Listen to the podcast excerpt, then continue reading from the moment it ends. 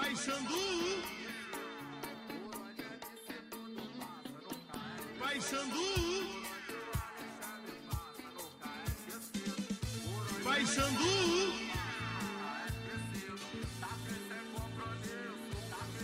Paysandu. Muito boa tarde, boa noite, bom dia para você que está ouvindo esse podcast aqui. Esse aqui é o Faz e Me Abraça, primeiríssima edição.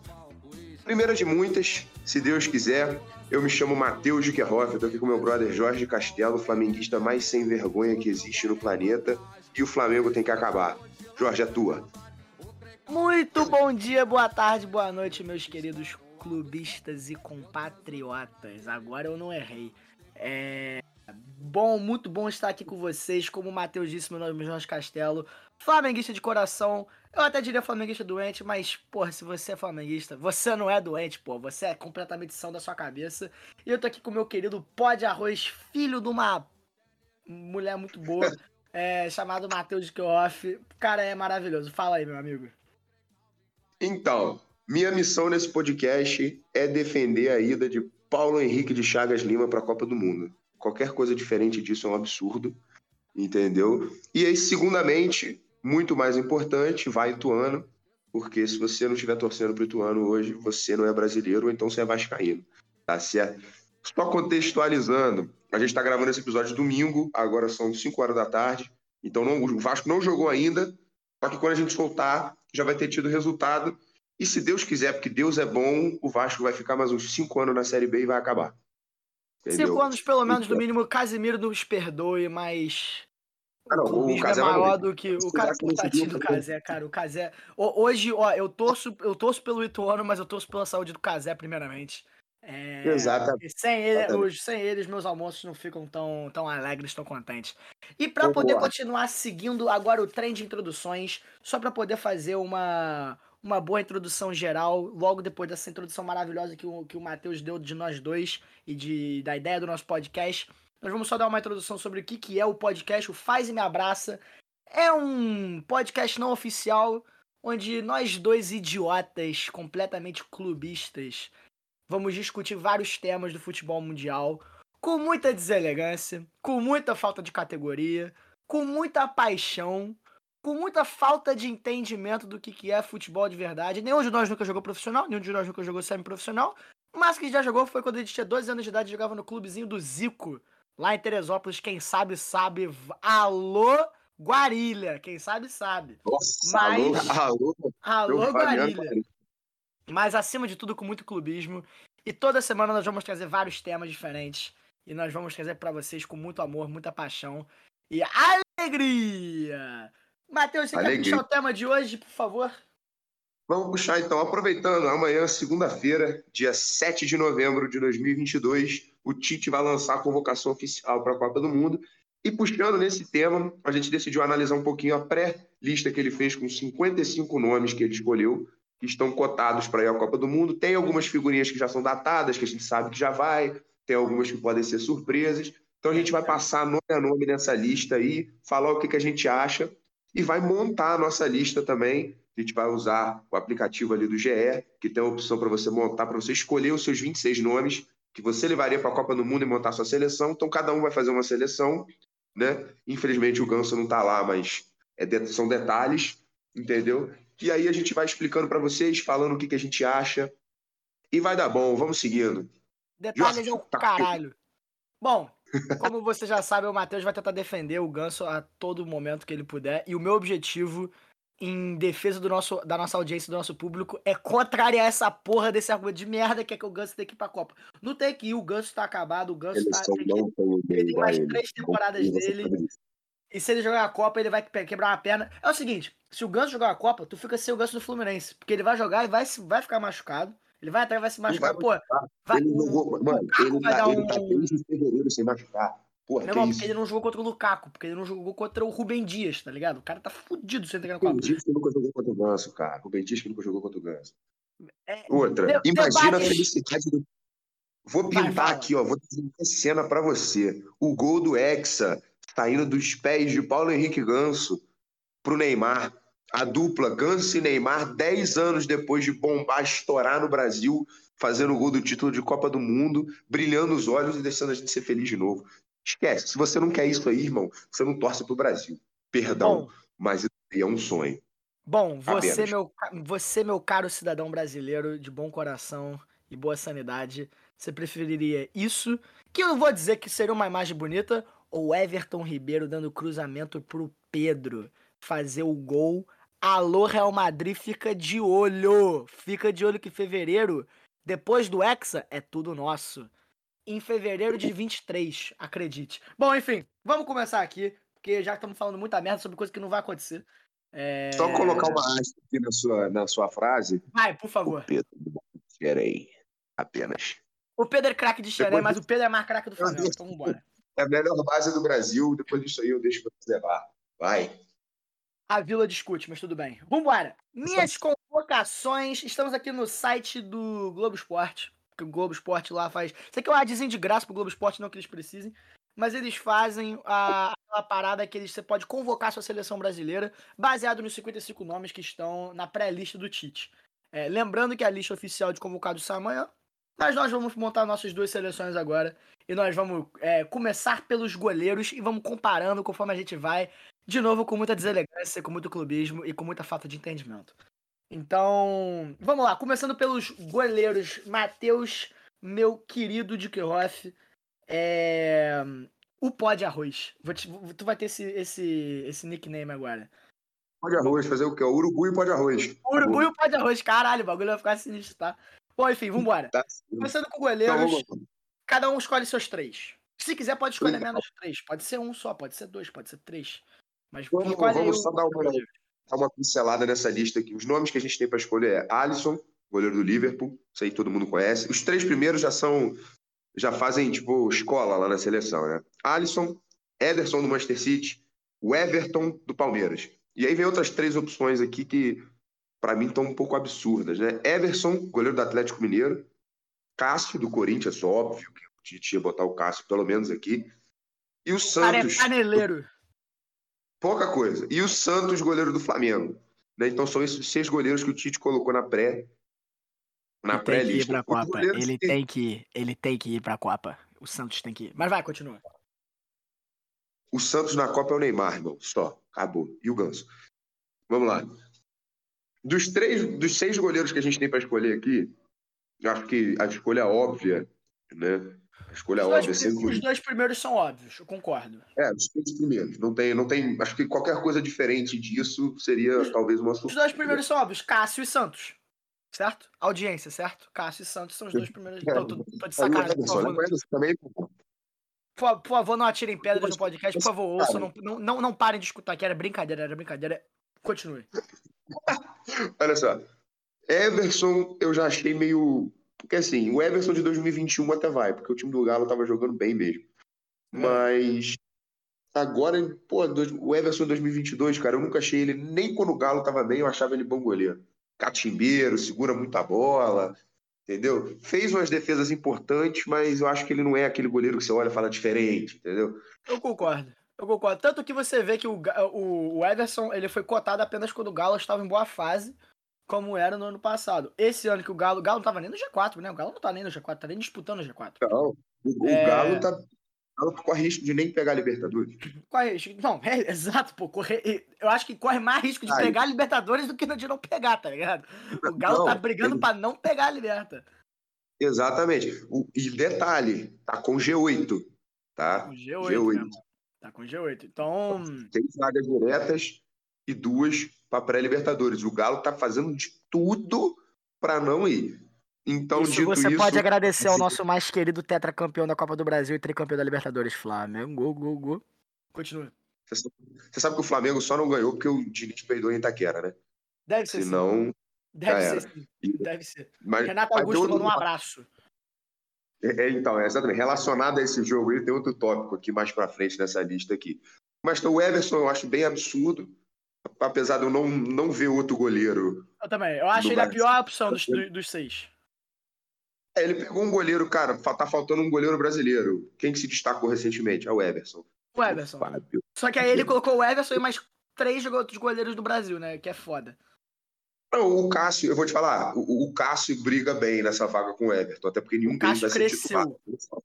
E, o- e o Cássio assim, cresceu eu acho- na- na- no, no final dessa temporada, hein? O Cássio, desde, desde, a desde as quartas de finais da, da Copa do Brasil, ele cresceu.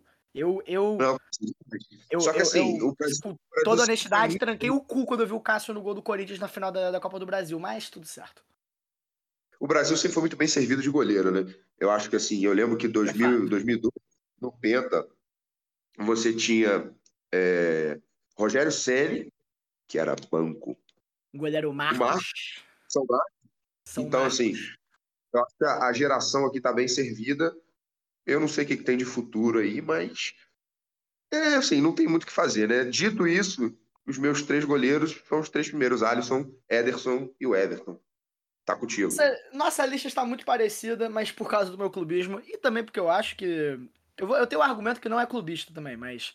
Os meus três goleiros são Alisson, Ederson e Santos. Escolhi o Santos ao invés do Everton, porque, primeiramente, Flávio, gol, gol, gol, gol. Segundamente, é porque eu, eu acho que num campeonato de mata-mata, como a Copa do Mundo, o Santos ele se destaca mais no mata-mata do que o Everton. O Everton é um goleiro muito bom é, pro, pro Palmeiras, todo mérito a ele. Fez uma temporada incrível no, no Campeonato Brasileiro. Mas, como você vê, o Santos foi completamente efetivo e cirúrgico na Copa do Brasil e na Libertadores, que são 100% mata-mata, praticamente. É, tirando, obviamente, a fase de grupos, etc. Mas a parte que importa realmente do campeonato, a parte mais, mais marcante ali, mais, mais importante é o mata-mata. Então, caso o Alisson se machuque, caso o Ederson se machuque, eu gostaria de ter um goleiro mais proficiente e experiente na fase de mata-mata, que tá vindo de uma excelente fase no Flamengo, como é o Santos, do que um goleiro que é bom, mas eu não tenho, não me passa a mesma segurança no mata-mata que é o Everton. Mas de qualquer maneira, Santos e o Everton, acho que o Brasil está bem servido. E na grande verdade é que, porra, não vai bater na madeira aqui, mas não vai chegar num ponto em que nem o Alisson nem o Ederson vão agarrar. Eu, eu pelo menos Não, acho. acho. Eu acho que tendo, tendo o, o Alisson no gol ali, eu acho que ele já, ele já é um goleiro muito seguro. Acredito que ele não, não vai sair. Mas uma menção honrosa que, que eu acho que é até melhor goleiro do que o Everson é o Bento, do Atlético Paranaense. Eu concordo. Eu concordo e eu acho que o Muito Bento legal merecia estar nessa lista. Mas catou muito na final da Libertadores, apesar do gol, né? Fez o que podia Catou fazer. Catou Só que muito no na, primeiro em todos os jogos da Libertadores. da Copa do Brasil, nossa senhora. Primeiro jogo da Copa do Brasil, que foi 0 a 0 no Maracanã. Nossa, o que ele agarrou foi brincadeira, viu? Não, então- mesmo. E tanto que um dos únicos gols que o Bento tomou do Flamengo esse ano foi aquele gol ontológico de bicicleta do Pedro.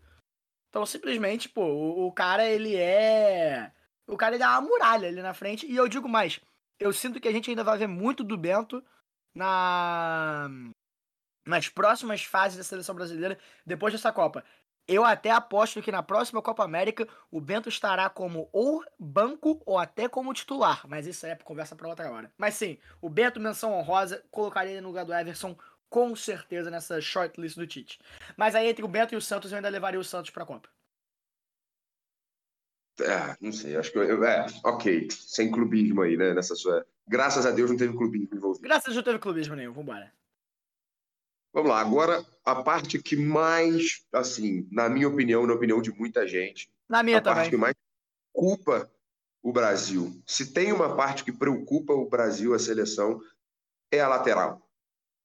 A gente tem, nessa lista aqui, a gente tem, cara, desses tem um, dois, três, quatro, cinco, seis, sete, oito, nove, dez, onze laterais. Entre laterais É. direitos e laterais esquerdos. Certo? Quer falar Só aí quais que- são os 11? Ou quer que eu fale? Não, pode falar. Pode falar, a gente vai analisando um por um. Mas, assim, você vê que é mais um- um- uma questão de tapa-buraco do que você ter realmente aquele jogador que você olha indiscutível. Justamente, pra uma justamente. Concordo. Uma seleção brasileira que já teve, é, porra, Cafu, Roberto Carlos, Maicon, entendeu? Daniel Alves no alto. Marcelo, Marcelo. Um pecado, Marcelo tá nessa lista. Moleque diferente. O tem. grande Cicinho, o Cicinho em 2006, que por Sim, sinal jogou muita bola. olhando essa lista aqui, realmente ela. Não que os jogadores sejam ruins, mas é que a gente vai ter que esperar que o, o resto da seleção que está com nível muito alto, é aquele jogador que você tem que é mais ou menos, mas que joga muita bola porque o time está jogando. Como o exemplo de um que está nessa lista aqui, que eu já vou adiantar, que é o Rodinei. Que o Flamengo estava jogando muita bola e o Rodinei estava comendo bola. Mas quando o Flamengo estava mal, ele ficava mal também. Então, a gente vai esperar. Dito isso, puxa a lista aí, meu querido. Vamos lá, vou puxar a lista primeiro, depois a gente vai analisando um por um. Mas a lista é Danilo, da Juventus. Daniel Alves, que está jogando no Pumas. O Emerson Royal, que está no Tottenham Hotspurs. Eu falei Tottenham, falei Tottenham Hotspurs. O Fagner, É o Marcos Rocha, o Rodinei, o Alexandro da Juventus, o Alex Telles do Sevilla, o Renan Lodge do Nottingham Forest, o Caio Henrique do Mônaco e o craque absoluto Felipe Luiz do Flamengo. É... Cara, eu acho que desses aqui, eu, o que você falou foi uma parada muito interessante, que você falou de tapa-buraco. Eu sinto que praticamente todos esses são tapa-buraco, com a exceção do Alex Telles. Eu diria que o Alex Telles ele é o único que tem a capacidade técnica e o bom momento, a combinação dos dois, e a, e a cabeça e a experiência, a combinação dos três, na real, capacidade técnica, o bom momento e a experiência para dar uma segurança na Copa do Mundo. É o Alex Telles. É, eu, pessoalmente, sou muito fã do Rodilindo. O Rodilindo, para mim, tem que ir pra Copa. Mas eu diria que o Rodinei, ele ainda precisa ter mais experiência no campeonato da magnitude do, da Copa do Mundo para poder dar a maior total segurança na Copa do Mundo. Eu acho que ele seria um bom banco. Mas como titular da Copa do Mundo, eu ainda acho que o Rodinei precisa da experiência. Porque a capacidade técnica e a outra coisa que eu falei que eu esqueci, ele tem de sobra. Não, sei, não lembro o que, que era, mas ele tem de sobra. Foda-se. Vamos lá. É, se, a gente tinha uma, um, um pouquinho de alívio com relação à lateral alguns meses antes da Copa, que era o Guilherme Arana, Sim. agora a gente já não faz. Porque, o, diferente de todos os laterais que estão nessa lista aqui, o Arana era um que você olhava, esquece. O Arana, é, você via jogando, o Arana é seleção. É o lateral esquerdo da seleção. Não tem A briga é para um banco para ele e pela lateral direita que tá uma bagunça. Né? Já teve aí Éder Militão improvisado, o próprio Ibanes lá, que também jogou no Fluminense, que era zagueiro. Então, assim, é... tá difícil. Porque não que os jogadores aqui sejam ruins, longe disso. Mas você não olha para nenhum jogador e fala, cara, esse é um jogador que eu quero na lateral da, lateral da seleção. Indiscutivelmente. Eles não, não tem... eles não passam a mesma confiança. Não passa. Não, por exemplo, já vou começar já fazendo uma análise. Então, Danilo da Juventus. Ele não é um lateral ruim, cara, longe disso. Mas ele, ele é não é passa. Tipo, ele... Inclusive, ele é bom jogador. Ele é bom jogador, mas ele não passa segurança, principalmente para estar numa Copa do Mundo. Entendeu? Não passa para você, porra, colocar. Eu lembro que em 2018, o lateral direito titular, que também está nessa lista, era o Fagner. Cara, Exatamente. Assim, o Fagner ele é um jogador bom, experiente e tal, sim, mas para o futebol brasileiro, para jogar brasileirão. Ele é um cara. Jogou bem a Copa do Mundo, viu? Eu fiquei até surpreso pela qualidade do Fagner naquela Copa do Mundo, que eu acho que ele jogou muito bem, é, comparado ao, ao que eu esperava que ele fosse jogar. Mas enfim, continua. Cara, eu não achei assim, achei. É ele fez umas partidas ok, porque o Brasil começou mal aquela Copa, depois que foi engatando. Ali eu já vi que colocou água no chope, que o Brasil. Né? Mas, cara, eu acho que ele falhou muito defensivamente no jogo contra a Bélgica. Muito. Muito. Eu, eu então... concordo, mas acho que o sistema defensivo inteiro do Brasil falhou contra a Bélgica. Inclusive, eu diria que o Marcelo falhou contra, contra a Bélgica também, naquele gol do De Bruyne. É... Marcelo, foi o gol contra do Miranda, não foi? Teve um gol contra do Miranda? O gol contra do Fernandinho. Gol contra do Fernandinho. Fernandinho. Graças é... a Deus. O Fernandinho entregou aquele jogo. Porra, Fernandinho, obrigado por você estar no Atlético Paranaense, porque você é um jogador que entrega. E você entregou alegria ao Flamengo, eu agradeço muito. Alegria ao meu Real Madrid, que eu também agradeço muito. Mas você entregou uma alegria à Bélgica, que puta que te pariu, cara. Não é possível, cara. Porra! Você trocava, você trocava os dois títulos, o do Flamengo e do Real Madrid, pra você ter o, não ter o Fernandinho lá para entregar, né? Pela, pra, pela Copa do Mundo. O do, o do, Real Madrid eu trocava, o do Flamengo não, mas tudo bem. Ah, irmão, tu já viu o Flamengo, porra? Tu já viu o Flamengo ser campeão da Libertadores, irmão? Foda sou eu, meu time tem já vi duas anos. Vezes. Eu já vi duas vezes, inclusive, mas tudo bem. Já vi duas vezes. Em dois anos. Desde 2019 pra cá, tu já viu teu time ser campeão da Libertadores duas vezes. Meu time tem 120 anos, eu nunca vi.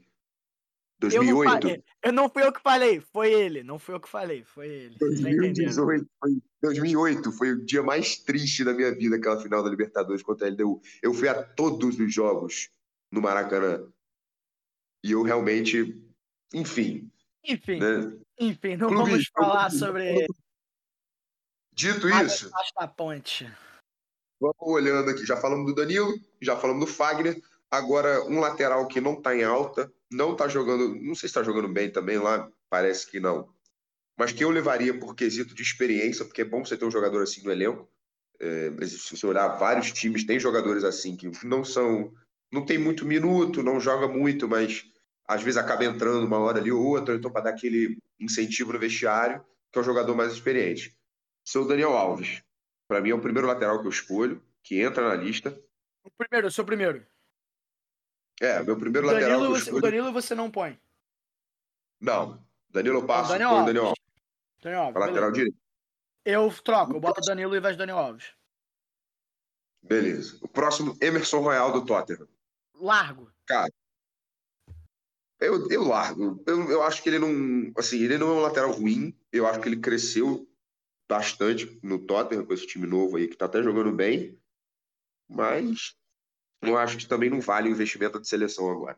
Meu irmão, Acho o que- Emerson Royal, ele é a salada que vem no pratinho de comida do. Quando você tá voando de American Airlines, quando você tá voando de Gol, quando você tá voando de TAM. TAM nem existe, mas Latam. Você não toca. Você não. Você esquece que tá ali, entendeu? Eu esqueci que o Emerson Royal tava jogando no Tottenham. Pra você ter uma noção.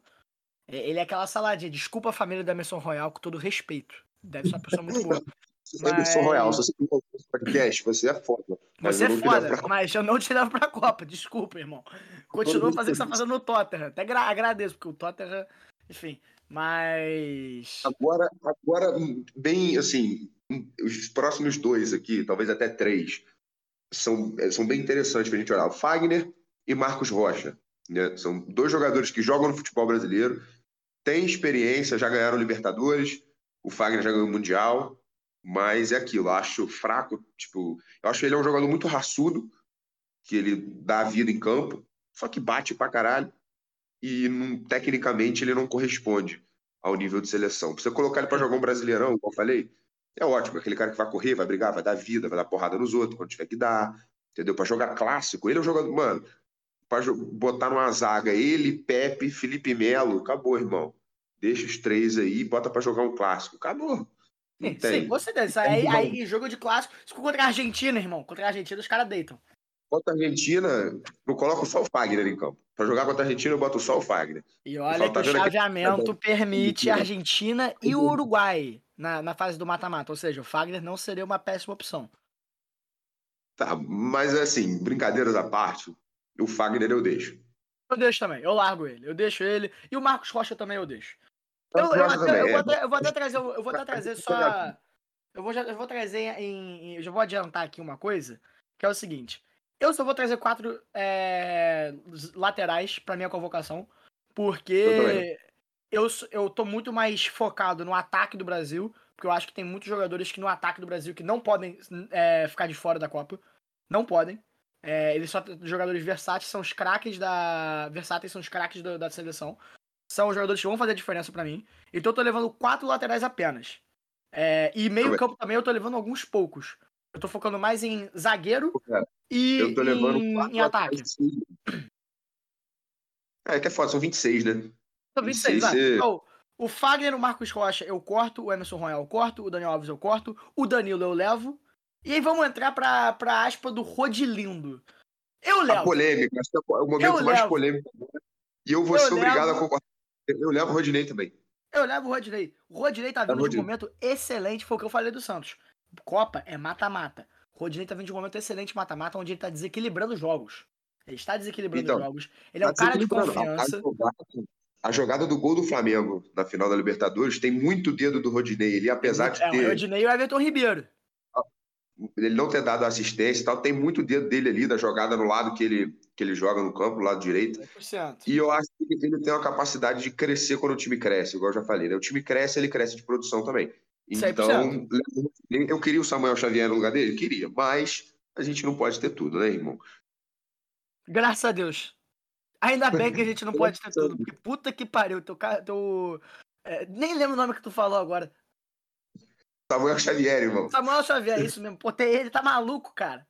Tá maluco ter Irmão. lugar do Rodinei? Bom, se você tivesse visto, se você assistiu o jogo ontem, nossa senhora, o que ele deitou. Que é isso, você tá doido? O. Caleri tá procurando até agora. Mas aqui, Alexandro, pra mim, é poupa-tempo. Cara, eu vou, eu vou falar que eu, eu levo o Alexandro. Cara, Eu levo o Alexandro. Sabe por quê? O Alexandro, eu acho ele. Eu acho ele um bom reserva. Ele não seria meu titular. O meu titular seria o Alex Telles na, na lateral esquerda. Eu teria Alex Telles. E aí eu fico no debate entre Danilo e Rodinei pra lateral direita. Acho que eu até botaria o Rodinei de, de, de titular, se pá. Não, mentira, eu botaria o Danilo de titular. É, dado tudo que eu falei antes sobre a falta de experiência do Rodinei. É, e o Alexandre, eu acho que ele pode ser um. Eu acho que ele pode ser um bom, um bom zagueiro. Um bom zagueiro, não, um bom lateral ali de, de substituto. Mas eu ainda acho que existem outras alternativas pro Brasil antes de você botar o Alex Telles em campo. Ele é como se fosse uma terceira até quarta opção. Ele é o plano C, entendeu? Que se Deus quiser, a Eu gente não precisa chegar lá. uma- eu, eu vou te dar um dado importante aqui, então, agora sobre o, o Alexandro. Fala pra mim. O gol do Di Maria na final da Copa América foi em cima dele. Foi em cima do A Renan Lodge. Foi em cima do Renan Lodge. Tem certeza? Tenho certeza Eu lembro que jogo- Não, não, foi em cima... Tanto, tanto que eu nunca vou esquecer disso. É a por isso- América. É por isso que eu não botei o Renan Lodge na, na minha. Eu, Então, eu gostava muito do Renan Lodge, eu achava ele bom pra caralho. Mas ele está cortado da minha lista por causa dessa porra desse Não. de Maria. Alex Te- O Alex Telles eu não vou levar. Vou dizer que é por. A lista é minha, foda-se. Mas por clubismo. Por um, um- um motivo. É clu- um Então, maluco, Tem um pouquinho de clubismo Tu é envolvido. maluco, cara. Ele, é- é- pra mim, ele é o único cara que traz confiança na, na seleção é o Alex Telles. Então, mas é aí que tá. Eu acho que ele também traz confiança. Pra mim, ele era, ele era reserva do Arana. Ele teria ganho a posição de lateral esquerdo, né? Só que eu coloquei os últimos dois nomes aqui, que são laterais esquerdos. E como eu tô levando dois direitos e dois esquerdos, eu vou colocar esses dois aqui. Primeiro é o Caio Henrique, porque ele é um moleque talentoso, bom, bom É, de bem. bola. É, Ele tá assim, no Mônaco. Ele tá, ele tá no Mônaco. Isso, isso pra mim que é o problema. Mano, mas ele merece, ele merece uma chance na seleção. Porque, tipo assim, é, às vezes é a Copa que ele vai brilhar, tá ligado? Por exemplo, o Rames Rodrigues, ele jogava no Mônaco. E ele Sim, fez uma Copa de sim. 2014 muito boa. Sim, sim. Lógico, depois ele, depois ele meio que desceu a ladeira, mas, Mas ele era da Colômbia. Que é uma seleção Não. que não tinha a obrigação cultural da Colômbia, a não era tão Colômbia grande quanto a nossa obrigação de ganhar. a seleção da Colômbia não era nenhuma maravilha, foi até as quartas. Não, é isso mas é isso que eu tô falando. Tipo, a seleção da Colômbia é, é- é- Não vou dizer que era uma zebra, mas era uma daquelas seleções que não tinha a obrigação de favoritismo. E eu acho que isso tira um pouco da pressão dos jogadores e faz com que os jogadores tenham um pouco mais de liberdade dentro de campo. Já o Caio Henrique, numa seleção como o Brasil, eu acho que sim, ele merece uma chance na seleção, mas eu não acho que a Copa, especialmente no momento que o Brasil tá vivendo agora, nessa Copa, seja a chance que ele, que ele, mere, que ele mereça. acho que a gente poderia assim, dar uma chance pra ele mais é- frente. da posição. Longe disso. Ele- não é o meu titular da posição. Para mim, o, meu titular para lateral esquerda é o Felipe Luiz, que é o próximo Cara, lista aqui. Eu não tô nem Eu levando acho- ele, sabia? Mas foda-se, vou tem que trocar o Alexandre por ele, foda-se. Botar o Felipe Luiz no lugar do Alexandre. E alegria. Eu acho muito melhor. Por exemplo, a gente falou, ele, tudo bem que o Felipe Luiz está velho, esse é o- a última Copa dele e tal, mas ele tá jogando bem, ainda tem o que render, tem muita coisa para entregar para a seleção. E ele é um cara que você olha, ele passa confiança. Você fala, tá, o Felipe Sim. Luiz tá, é- dói Sim. muito o meu coração pra falar isso. Mas, cara, o Felipe Luiz, você fala, não, você tem o Felipe Luiz na lateral esquerda, você tá seguro. Ele pode ter as falhas dele, que ele comete de vez em quando, mas é um cara que, assim, se fosse o Alexandre, mano, eu já sei que o, o que joga a bola lá, joga a bola na direita lá, direita dos caras, na esquerda nossa, que vira pra lá, que vão bailar pra cima dele. Lembrando Luiz, eu que. O Felipe Lembrando Luiz que- tem outro fator. Pô, continua, continua. O. Felipe Luiz também é líder dentro de campo.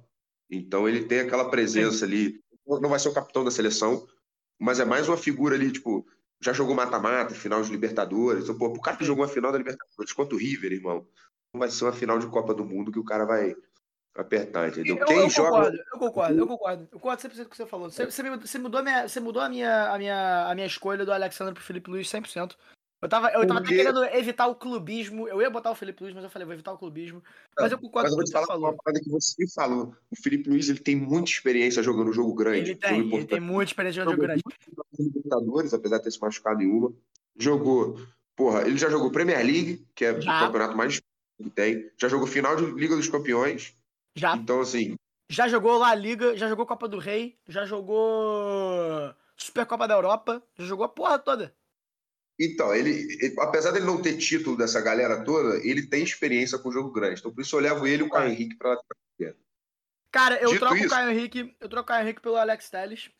E só pra adicionar mais uma coisa, é, eu acho que tem mais uma coisa do, do Felipe Luiz, que agora eu lembrei quais foram aqueles três fatores que eu falei, que eu tinha, tinha falado que eu tinha esquecido do Rodinei, e que o Rodinei tinha de sobra, é, que é capacidade técnica, viver um bom momento e ter a experiência. Eu acho que o Felipe Luiz ele tá vindo dos três. Ele vive um bom momento, ele tem uma grande capacidade técnica, ele é um excelente jogador em campo, ele, ele é ex- extremamente experiente nas competições, como você falou. Então eu acho que ele pode ser uma boa alternativa sim. Eu só não ponho ele como meu titular, porque eu acho que a gente precisa de alguém com um pouco mais de velocidade, um pouco mais de juventude e, e, e- que e- é e único sagacidade e que- energia.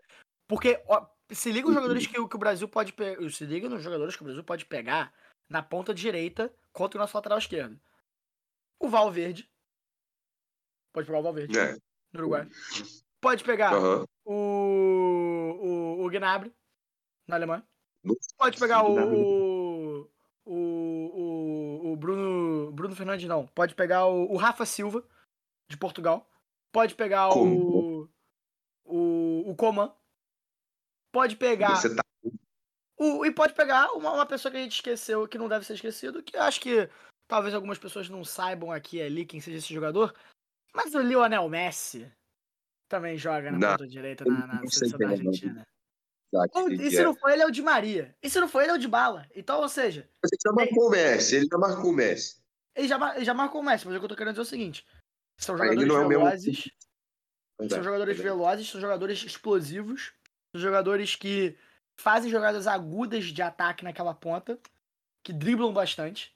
Eu acho que a gente precisa de um jogador que também seja bem rápido para poder é, acompanhar naquelas, naquelas bolas alçadas por cima. Que foi exatamente o que fez o Brasil perder a Copa, de, a Copa América contra a Argentina. Foi aquela bola alçada por cima do Renan Lodge. O Renan Lodge não teve Eu acho velocidade para acompanhar o Di Maria.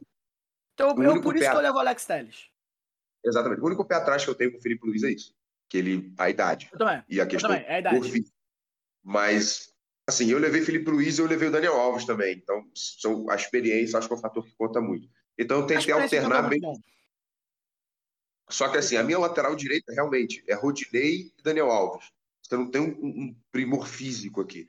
Por mim, a, minha- a melhor opção que eu gostei que o Tite fez, que ele pode tentar de novo, é, e agora já descendo para a parte dos zagueiros, Isso. é improvisar um de lateral direito. Eu concordo Eu acho. 100%. O Militão tem que ser lateral direito da seleção brasileira. Eu concordo, 100%. E é por isso que eu tinha falado que o Ale- o Alexandro, ou quer, quem quer que seja que venha na lateral esquerda ou na lateral direita, é um plano C. Porque o plano A pode ser o Militão como lateral direito. O plano B pode ser o titular que a gente botou de lateral direito, o Danilo, por exemplo. Ou Daniel Alves, no seu caso. E o plano C seria o reserva do lateral direito. Entendeu? Então Ah. eu concordo. Eu acho que o Militão deve ser o lateral direito da, da seleção brasileira. Vamos fazer a nossa convocação aqui dos zagueiros. Matheus Guioff, por favor, puxe a lista dos zagueiros pra gente. Porque a gente já passou muito tempo nos Vamos- laterais, vamos dar mas agora que olhada vai, vai passar uma rápida. Aproveitar que já acab- acabaram os laterais, porque acho que era a parte que cabia mais discussão, assim, porque realmente você não tem.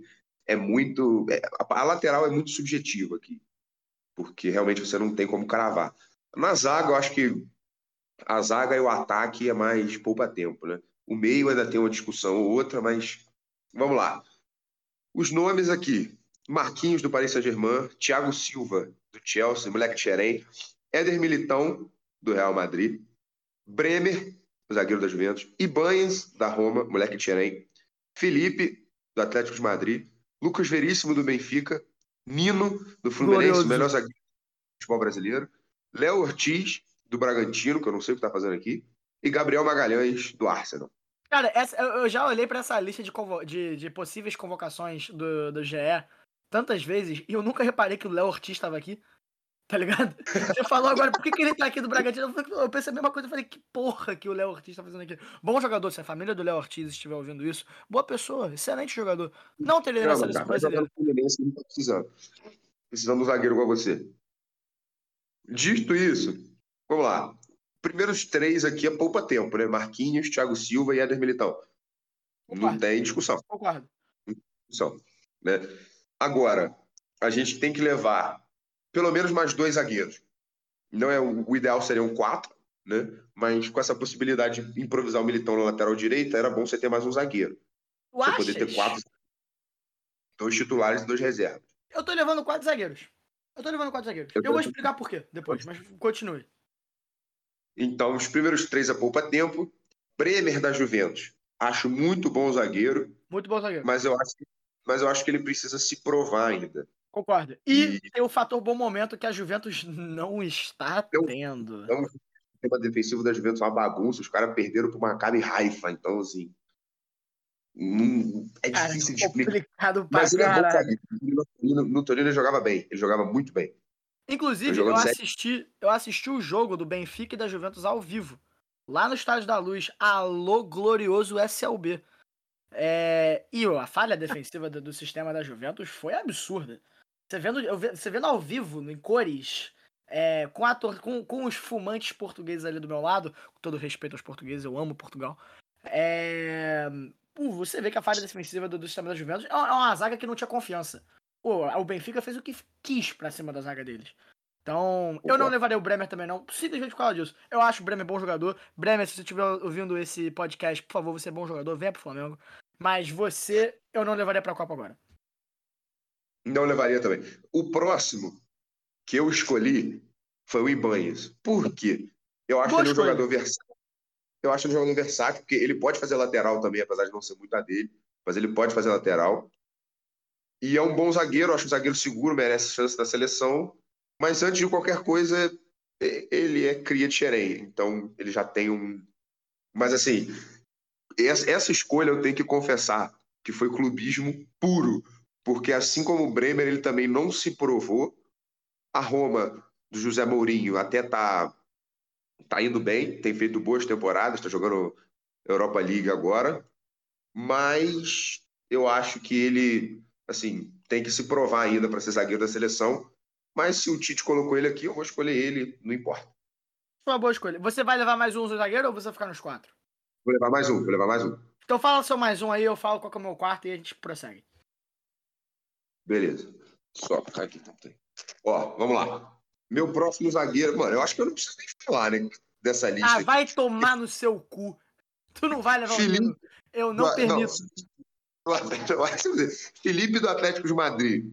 Eu acho que não nem fede nem cheira. Não acho nem ruim nem bom. Eu Não, acho cara. ele jogador de acho, Lucas Veríssimo. eu acho ele jogador de futebol. É, é isso. Eu acho ele jogador de futebol. Lucas Veríssimo. Menino da Vila, bom zagueiro. Mas entre ele e o Nino, eu escolho o Nino mil vezes. Léo Ortiz. Errou. Léo Ortiz, assim, dada a situação do Bragantino, eu acho que ele é aquele jogador que se destaca, sabe? Era igual o Benítez e Cano no Vasco. É igual o Claudinho do Bragantino. Gabriel Magalhães é novo, tem muito tempo ainda. Acho que ele ainda vai pegar o próximo ciclo de Copa América, Copa das Confederações. Eu acho que ele já pega, já entrando aí. Mas ele anda falhando muito. Eu vejo vários posts no Instagram do Arsenal. Eu não, eu É. não chego chegado no Arsenal, então eu não, eu vejo muito por causa do Gabriel Jesus, mas não. Eu, Então, eu, eu isso, vejo porque metade da minha fantasy do- da Premier League é Arsenal, né? Porque o Arsenal tá jogando pra caralho. Mas é, o, só uma aspa do Gabriel Magalhães, também não levaria ele. É, eu acho que, do que eu já vi dos, dos torcedores do Arsenal no Instagram comentando, o Gabriel Magalhães anda falando muito. Ele é bom jogador, mas falta experiência, falta segurança ainda. Também não levaria. Exatamente.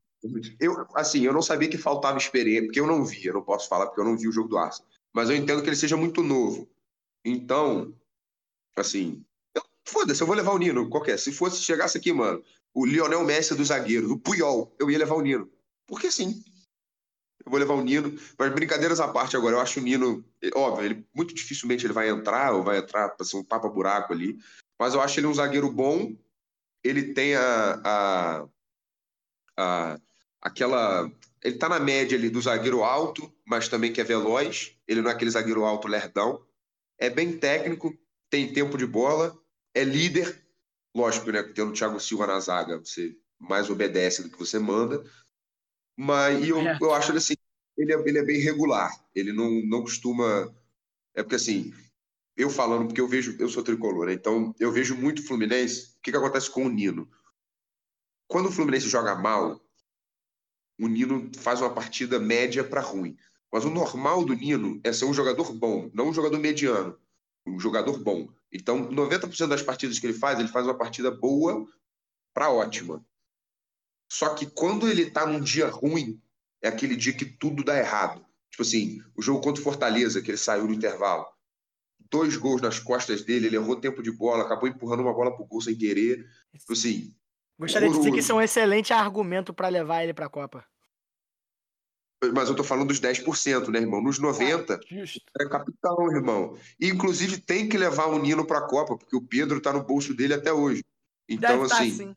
Deve tá tem que levar. Tem que Deve tá levar, não tem Ele como. tá no bolso Pedro- dele segurando a taça da Libertadores, mas tudo bem. Porra, o certo seria levar o Manuel mesmo, né? Porque aí, porra, Pedro, Gabigol, Arrascaeta, tá todo mundo no bolso dele. Mas Deve a gente vai. O Manuel tem que estar no Catar, pelo menos. Dito isso, a gente vai agora para os meio-campistas, Não, acho não, que não falei qual era o meu zagueiro, não falei qual era o meu zagueiro, pô. Tu, tu falou teus dois, eu não falei o meu um. são quatro. Tu falou quatro, não falou? Não, Falou eu falei. Não, eu falei Marquinhos, Marquinhos, Silva Thiago Silva, Militão. Militão. Aí o meu quarto eu não falei. Meu quarto eu levaria o Lucas Veríssimo, porque eu acho que o Benfica tá em excelente fase. O Nino é o caralho. É. E. e Eu acho que o, o, Ben- o Benfica tá numa boa fase, empurrando o Lucas Veríssimo pra cima. Ele como um tapa-buraco, eu acho que ele pode ser bom jogador. Jogando mata-mata com o Benfica tá jogando bem. É... Quer dizer, agora não tá jogando mata-mata ainda, né? Ele tá jogando só fase de grupos, isso é verdade. Mas ainda não jogou mata-mata. O que eu vejo do Benfica é que todo mundo tá falando que saiu o Jorge Jesus, né? Foi o Fenerbahçe. E que o Benfica se reformulou. Essa temporada é um outro Benfica. É um Os jogadores estão mais confiantes. O sistema ofensivo está funcionando bem. Sim. Então, não acho um absurdo levar o Lucas Veríssimo. Eu tô levando o Nino, eu gosto dele, ele joga no Fluminense. Eu sei que é muito, é muito difícil do Tite realmente, realmente colocar ele na lista, né? Então, para mim, o que eu acho que o, o Tite vai fazer, provavelmente, ele vai colocar o, o, o Bremer e talvez o Ibanez, se ele for levar cinco zagueiros. Eu acho, eu Passar- acho levar o Ibanhas, eu não acho absurdo levar o Ibanhas, não, hein? Eu acho o Ibanhas um bom, um bom zagueiro. Por mim, pode, pode É, assim, é aquilo, ele, vai ser- ele vai fazer a mesma função do Lucas Veríssimo, ele vai ser um tapa-buraco. Porque a, o e a Thiago Roma tá jogando bem. A Roma tá vindo de bom momento. O Thiago Silva talvez se machuque um pouco mais por causa da idade, mas o Marquinhos ele não se machuca muito. Não, e o é verdade. Também não. Então, assim, eles vão ter uma constância muito boa e eu acho que antes da gente passar para o meio-campo, deixa eu só fazer um adendo aí para você poder puxar a lista. Fala, uma outra possibilidade, porque a nossa lateral realmente, você vê que é um problema tão latente que a gente já está no meio de campo e está discutindo tá possibilidade de lateral lateral. ainda, exatamente. Então, assim, uma possibilidade que a gente tem é o Fabinho, moleque de Xerém. Era o que eu ia falar. Era É exatamente lateral o que eu ia de- falar. é lateral de direito de origem, pode fazer lateral direita, inclusive Pode dito por ele, a última vez que ele jogou como lateral direito foi na seleção. Sim. Eu acho que ele, ele tem um poder de marcação muito bom, não é muito veloz, mas saída de bola dele é boa. Excelente E- passador de bola. Jogador. E ele, tu lembra dele no Mônaco, né? Ele foi aquele meio assim, igual o Kimmich, igual o Lan, era lateral direito e volante. Bom, no Mônaco, tudo, cara. Mas É dito interessante. isso, É interessante que você até abriu essa aspa. Só antes da gente começar a mover para os meio-campistas, quando fala do Fabinho, é... é muito interessante porque quando eu falei logo antes lá, quando eu falei que eu só ia levar quatro zagueiros, e eu falei que eu ia levar os quatro zagueiros porque eu tinha um argumento mais pra frente, era justamente uma coisa semelhante, mas não era pra lateral. O Fabinho hoje do Liverpool, ele joga muito de zagueiro também. Quando o Matip ou o Van Dijk estão machucados, o Fabinho ele, recu- ele é recuado pra lateral, e aí ele, o, o Klopp entra com o Henderson e com o Thiago. É, e eu acho que isso é uma boa alternativa pro Brasil, caso algum zagueiro brasileiro se machuque ou tenha problema de exaustão, fadiga, é, qualquer uma dessas, dessas coisas que a gente não quer que aconteça, bate na madeira, três toquinhos. É, Mas- o Fabinho, eu acho que ele pode ser recuado pra lateral. Pra lateral, pra zaga. Eu também acho que ele pode ser jogado de lateral. Então é bom que a gente tenha o Fabinho com essa carta coringa aí, que, de É. novo, ele pode ser o plano B, enquanto o plano C é o reserva do lateral, entendeu? Então por isso que eu, não- É, eu, eu então- fico. Eu acho que o lateral.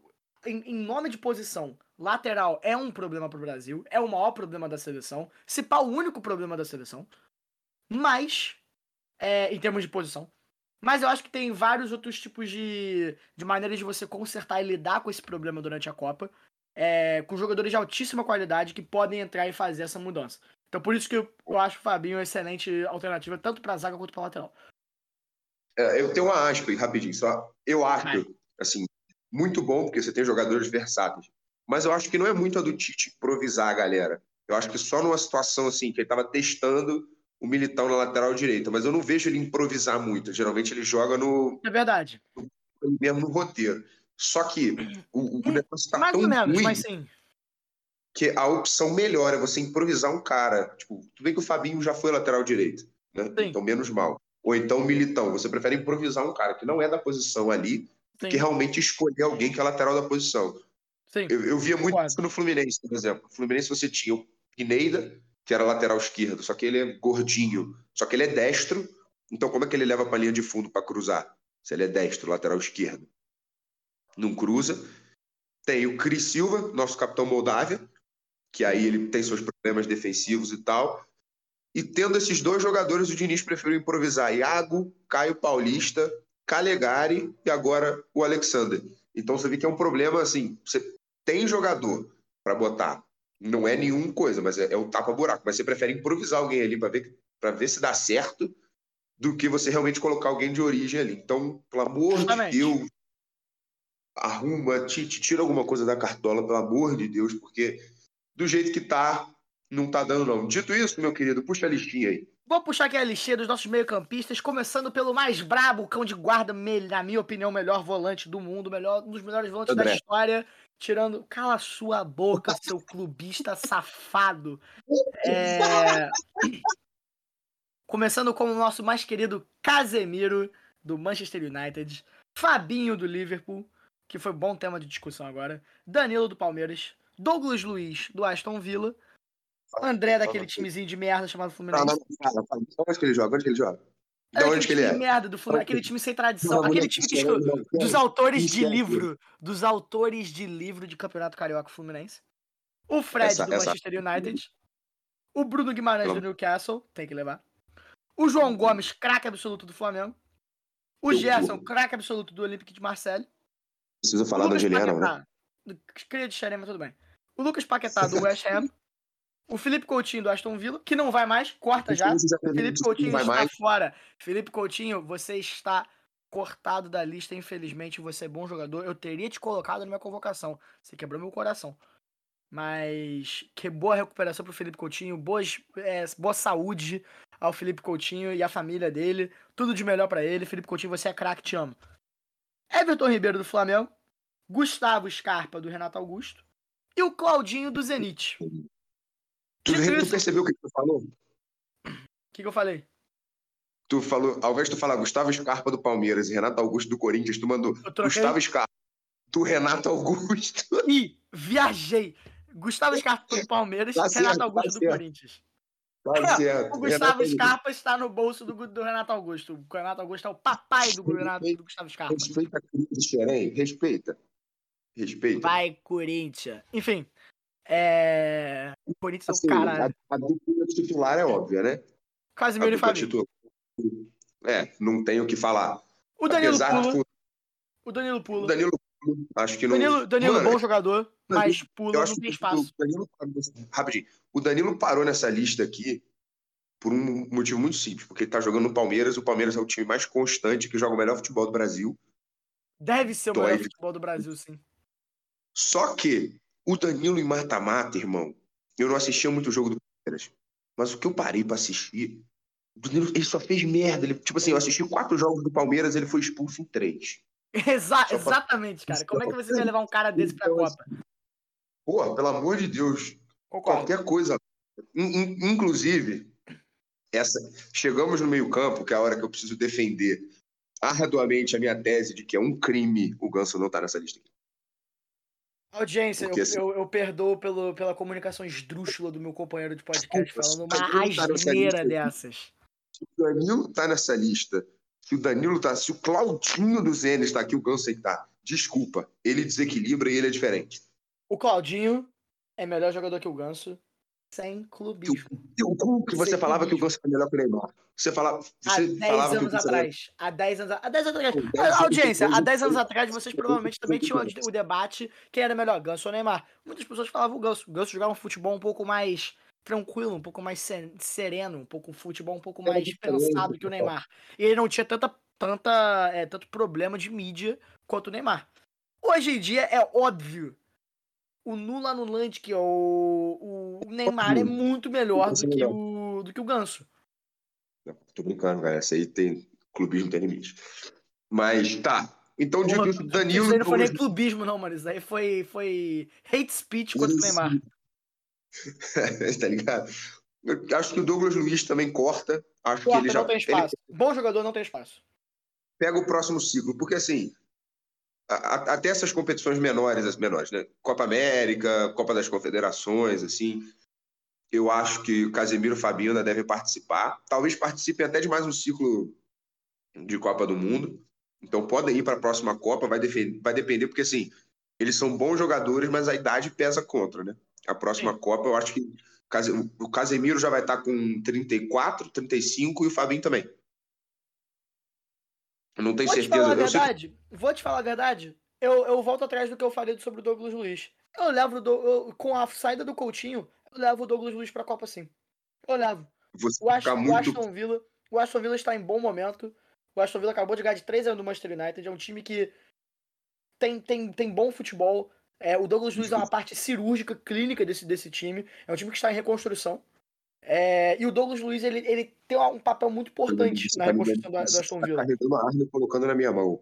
Você está carregando a arma e colocando na minha mão. Porque eu assino embaixo de tudo que você falou aí. A única diferença é que eu troco Douglas Luiz pelo André. Aí você errou.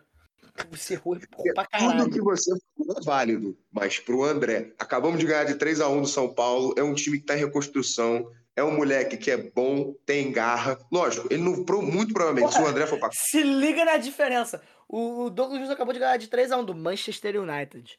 O André acabou de ganhar de 3x1 do São Paulo. Tu leva o André, óbvio, porque o São Paulo maior que Manchester United. Olha que tem discussão, hein? Olha que tem discussão. Olha que tem discussão. discussão. Mas, enfim, como eu sou brasileiro, eu vou falar que eu sou São Paulo, eu quero que se for. Mas, o André, na verdade, eu coloquei nessa lista aqui porque eu gosto pra caralho dele. Ele é o cara. Ainda mais depois que, porra, depois do Fla-Flu, que ele deu uma entrevista falando, não, os caras estavam te quebrando muito e tal. Ele, ah, mas é assim mesmo. Nosso time vai ganhar na bola sempre. E se tiver que ganhar na porrada, a gente vai ganhar também. Falei, caralho, o moleque é uma tampa, ele tem tipo uns 70 de altura. Mentira, nem sei quanto ele tem, mas é baixinho. Joga pra caralho, vou te falar. Ele é futuro das. Ele, daqui a. Tô cravando. Vou botar umas duas. Uma Copa não. Próxima Copa ele vai estar com 24 anos, tá? Ele vai ser, tipo, titular absoluto da posição. Pode, pode É. anotar. Deve ser. Ele, ele é bom jogador. Sim, Ah, eu Ele vai disputar com o João Gomes. Ele vai disputar com o João Gomes. Eu, eu acho. é, eu- são jogadores que, assim, é tipo assim. É, é muito. Não, semelhante não. Eu, eu diria que é tipo assim, é só muda o time, porque são jogadores muito parecidos. Tem, eu acho o André um pouco mais, mais técnico que o João Gomes. Ele é, Eu concordo. joga o mais- André é mais técnico, mas o João Gomes ele tem mais energia. O João Gomes ele é, um- ele é mais eu tanque. o João Gomes, tipo assim, é tanque, exatamente, aquele cara que briga, disputa. O André, ele tem, só que como ele é, tipo assim, o porte físico dele é um pouco diferente para a posição dele, ele acaba sofrendo de vez em quando. Mas, tecnicamente, o André é um milhão de vezes. Só que ele é, um- ele é só um sonho que eu coloquei aqui de ver o André na Copa, mas eu sei que é muito difícil disso acontecer.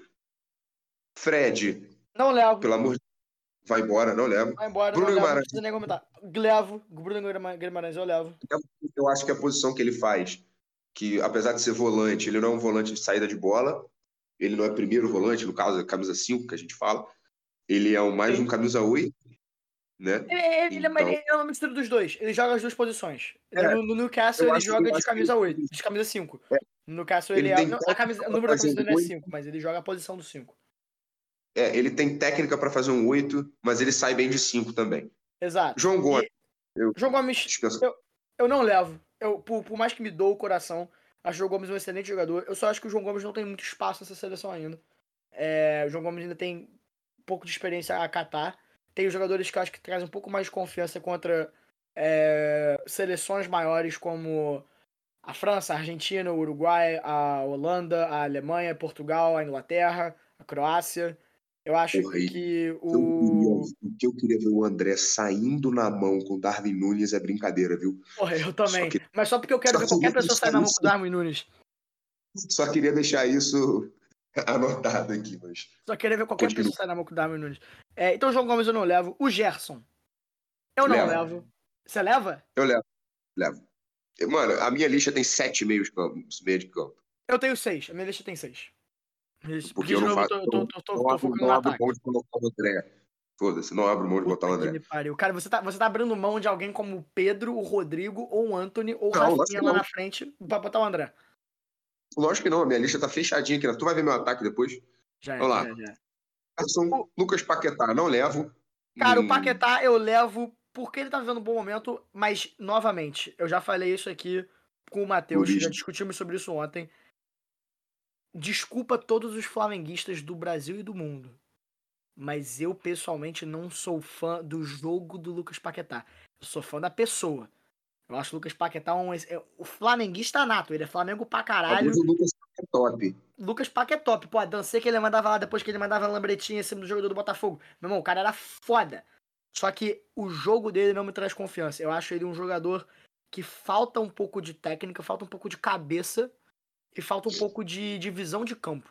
Ele tá fazendo uma temporada boa no West Ham, ele fez uma temporada boa no Lyon, ele não fez uma temporada que boa no ele tá Milan. bem encaminhado para as próximas competições aí, para os próximos campeonatos, com- tanto é, em clube quanto seleção. Porque Acho que tá ele bem no Milan, encaminhado. e- ele jogou muito no Flamengo, no Milan ele não vingou, foi jogar no Lyon, começou a brilhar. Jogou bem, jogou bem no Lyon, jogou bem no Lyon. O jogar no Lyon. West- tipo assim, ele pegou um time que está fazendo uma reconstrução boa, que tem um elenco bom e que só ah, numa liga mais difícil, mas ele tem tudo para despontar, mas eu acho que ainda não merece seleção não. Eu também eu acho que ele. Acho que ele merece a seleção mais por falta de opção. Porque isso aqui é uma outra discussão que a gente estava levantando. O Brasil, apesar de ter um meio de campo, jogadores de meio de campo muito bons como Casemiro, Fabinho e Bruno Guimarães, o Brasil ainda falta aquele camisa 8. Aquele cara que vai transitar a bola entre a zaga e a volância até o ataque. Falta um Tony Cruz. Falta um Pogba. Eu, eu Falta tenho, um- assim, essa Cala lista tem esse sua boca com a porra do ganso, cara. O ganso não vai pra Copa. Não, não. O, o Ganso é diferente. Mano, o Ganso é diferente. Se você quiser botar o Ganso no gol, ele pega três pênaltis. Mas ele tem. O Ganso faria isso, por exemplo, tá? É só. Eu Ganso- nem falei Ganso, nada. Ele encaixa a posição. É porque eu já tava esperando falar o Ganso. O Ganso já encaixa a posição. Não, não. Então, Mas você tu- que viu. Eu falei as características, você que falou do Ganso. Eu tava falando de outro cara que tá aqui, que é o Renato Augusto, que pra mim é o cara que tem que ir. Eu botei ele aqui, levo o Renato Augusto Você sem pensar duas Augusto? vezes. Eu, eu, eu, eu, gosto, eu gosto da ideia do Renato Augusto, mas eu não levaria ele, mais por falta de. é, por falta de espaço. Porque tem muita gente que eu quero levar no ataque. Eu levaria o Everton Ribeiro. O, o. Coutinho tá cortado, né? Eu- Vamos pular pro Everton Ribeiro. O Everton Ribeiro eu vou levar. Porque assim, É, o Everton Ribeiro ele já vai pegar um banco. Isso é Já vai pegar um banco, mas ele vai entrar bem. Mas toda toda vez que posição- ele entra com a seleção, ele entra bem. Ele joga muito bem na seleção brasileira. Eu não sei como que ele joga na seleção, porque o camisa 10 na seleção, o armador, é o Neymar. De Sim. posição de CR ali, né? Sim. E o, o Everton Ribeiro, eu não vejo ele fazendo esse, essa transição de camisa 8. Eu acho ele mais como tipo, um, um segundo meio ali. Eu estava até conversando com o João. Ele falou que ele fica trocando toda hora com a Rascaeta, invertendo. Ele Sim. vai, ataca a área, o Arrasca volta. Depois o ataque. Igual no gol, por exemplo. No lance do gol do Flamengo na, na final da Libertadores, se você for olhar, é o passe do Rodinei no fundo. Quem O vai para buscar Ribeiro, quem foi, é, quem foi para tabelar foi o Everton Ribeiro Sim. e o Arrascaeta atacou a área. Sim, sim. Mas, mas, é, aí, sempre, a mas, é sempre essa, mas é sempre essa jogada. O Everton Ribeiro, por ele ser canhoto, ele joga muito pelo lado direito e ele completa aquela, aquele setor de meia direita ali na, no, Exatamente. no, no Flamengo. ele, não é um- ele faz uma meia direita, mas ele não chega a ser um ponta, porque a gente Ele é fala um muito ponta. meia direita. Ele não é um ponta. Até porque o de Flamengo não joga na posição de ponta. O Flamengo joga com, a- com um time que é naquela formação de, de diamante. Com cabeça de Diamante, área, exatamente. que pode Então, ser assim- o, que é o Thiago Maia. Aí o Everton Ribeiro e o João Gomes fazendo meio campo. O Arrascaeta na Aham. frente, armando pro, pro Gabigol e pro, e pro Pedro. E o Gabigol, ele abre sempre um pouco mais pra esquerda. Ou ele às vezes até cai pra um pouco mais pra direita quando Bicicleta, trocar com o gol Ribeiro. foi assim também. O, gol, o Pedro ficou sozinho, porque não, o Everton Ribeiro não estava no lance, mas ele estava fora da área, e quem atacou, eu até vi o Dorival falando isso. Ele fala: o meia tem que atacar a área. Porque Sim, das duas, uma, ou, ele não conseguiu, ou ele abre espaço para o outro cara que está dentro da área, que é o, o centroavante, finalizar. Mano, não deu outro. O Pedro deu aquela bike sozinho dentro da área e dois caras em cima do Arrascaeta, nem na bola foi. Só uma correção, eu isso- falei que o Gabigol joga na direita e na esquerda, ele joga mais pelo setor direito. Eu, eu, tô, eu tô ciente, torcedores do Flamengo. Meus compatriotas. E Gustavo Scarpa e Claudinho, né? Foda-se. Não, é Gustavo Scarpa e Claudinho, foda-se. O Renato Augusto eu acho uma boa opção, mas eu não levo ele. Eu levo o Everton Ribeiro. Então vai lá, fala a tua lista aí do- dos meio-campistas que eu falo a minha. Meus meio-campistas: Casemiro, Fabinho, André, Bruno Guimarães, Gerson, Everton Ribeiro e Renato Augusto. Boa lista. Não é uma lista ruim, não. A minha seria Casemiro, Fabinho, Douglas Luiz, Bruno Guimarães, Lucas Paquetá e Everton Ribeiro. Eu tô É? com, a, eu tô com Muito. meio campista menos. Vamos agora pro que mais interessa. Pro. O ataque. Quantos atacantes tem na sua lista? Quanto- Calma, vou, vou até montar aqui a minha rapidamente, mas acho que na minha acho que tem nove atacantes que eu botei. A minha tem sete. A minha tem nove. Ih, rapaz. A conta não tá fechada, hein, nego? Não, a minha tem nove. É, é porque eu botei um, eu botei um lateral, Um zagueiro a menos e um meio campo, meio campo a menos. Mas é, pô, campo a a- quatro. fica, fica difícil. Bom, tem aqui os. O, o- eu acho que os primeiros aqui é, é óbvio. Neymar do PSG, obviamente vai. Vinícius Júnior do Real Madrid, obviamente vai. Rafinha do Barcelona, obviamente vai. Anthony do Manchester United, obviamente vai. Os cinco quatro, primeiros esses quatro aí tá- não tem discussão. Rodrigo, será, eu, eu te conheço, você leva o Rodrigo, eu levo o Rodrigo também. Não tem discussão. O Rodrigo vive um grande momento no Real Madrid, decidindo jogos de Champions League. Eu ainda acho que o Rodrigo vai, vai entrar. Eu acho que o Rodrigo vai ser banco, mas ele vai entrar decidindo o jogo na Copa do Mundo. Eu aposto nisso. Olha, mas olha pra tu ver. Pra tu ver como é que tá. Porque o Neymar tá como atacante, mas ele joga como meia, né? Meia atacante ali, de 10. Né? Vamos colocar Mas aqui essa os posição geralmente é mais atacante mesmo, sabia? Vini Júnior, Rafinha, Anthony e Rodrigo.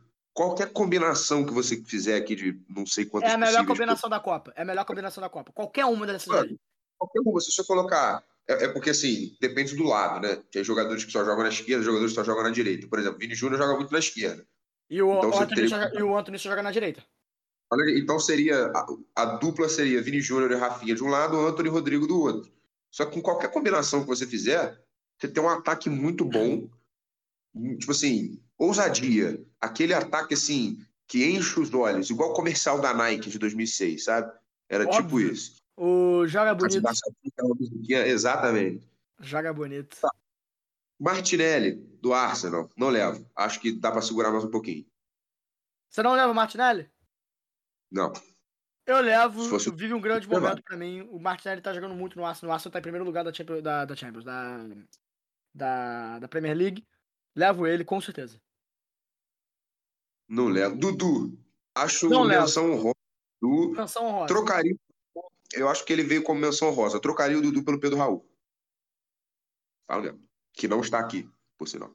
Tá sim, cara, ele é o último. Não é não, mano. O último é o Hulk. Não, não. O Pedro Raul tá logo embaixo do Hulk. Ah, é verdade. Que porra, meu computador não tá descendo. Então, bom, Pedro Raul colocaria. Vou ter que fazer uma mudança aqui. Preciso colocar o Pedro Raul. Vai, vai, fa- faz a tua mudança aí, vai. David Neres, você levaria? Não. Também, Eu vou por mais que essa. meu coração, sou, eu sou muito fã do jogo David Neres. Jogador extremamente agudo. Ele volta de lesão. Ele tá ainda recuperando espaço no Benfica.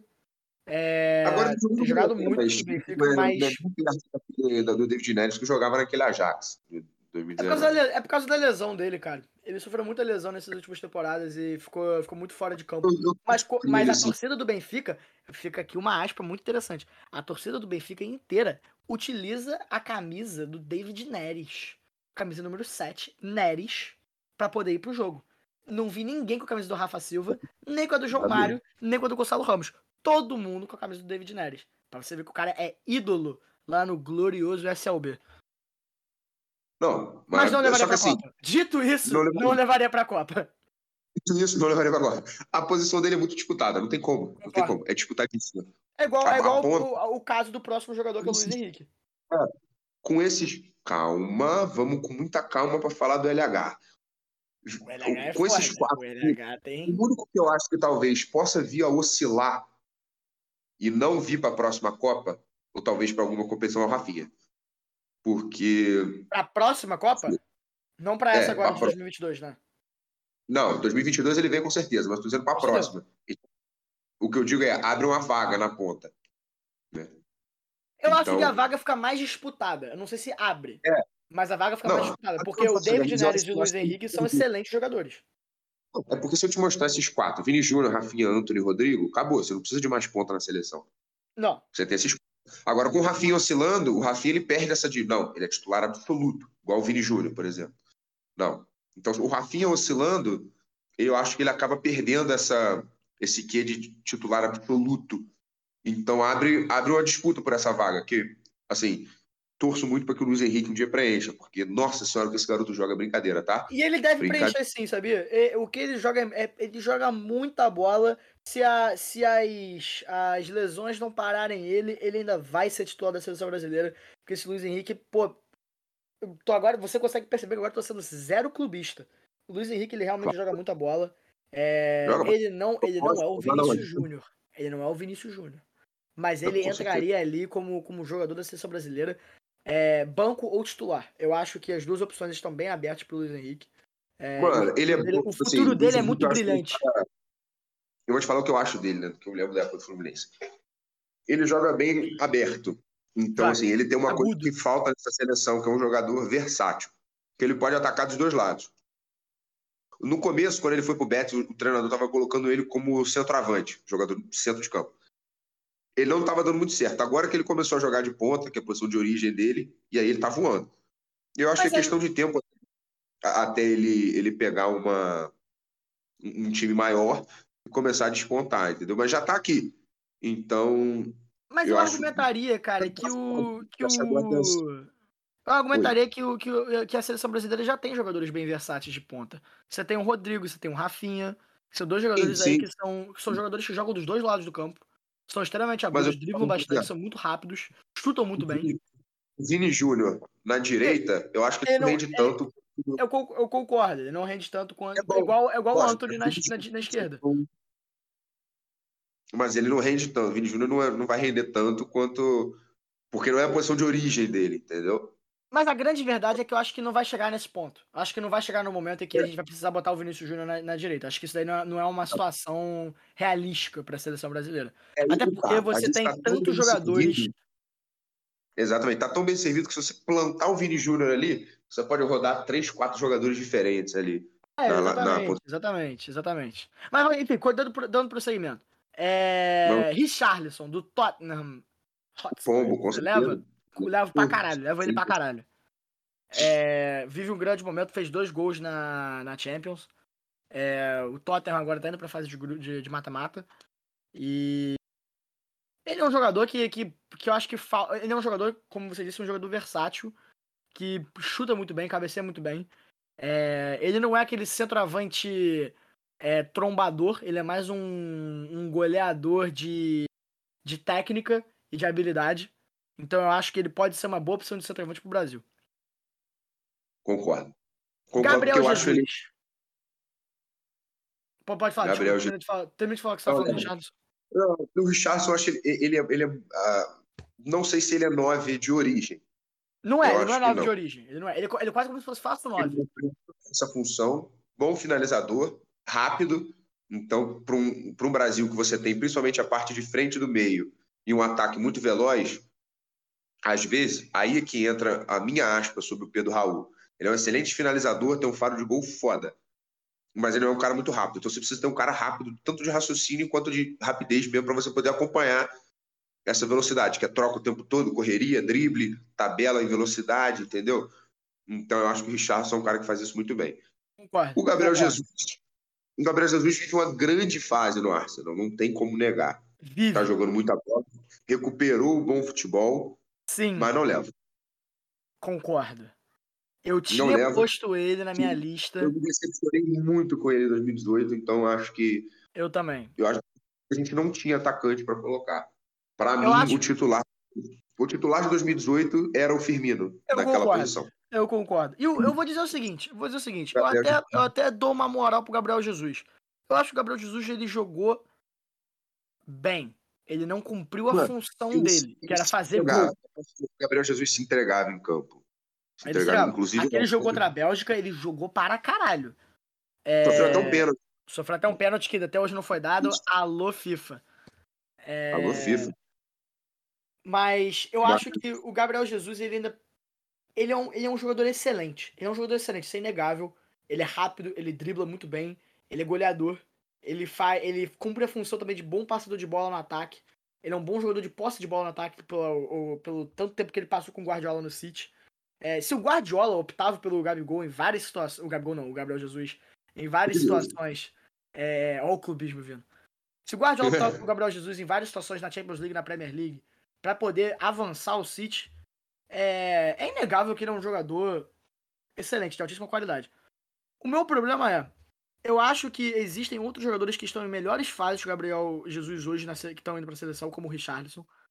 É, E eu acho que, e como o Martinelli também, eu acho que o Jesus, ele é um excelente jogador, mas ele só não faz a lista dos atacantes. E olha que eu tô com nove atacantes no meu time.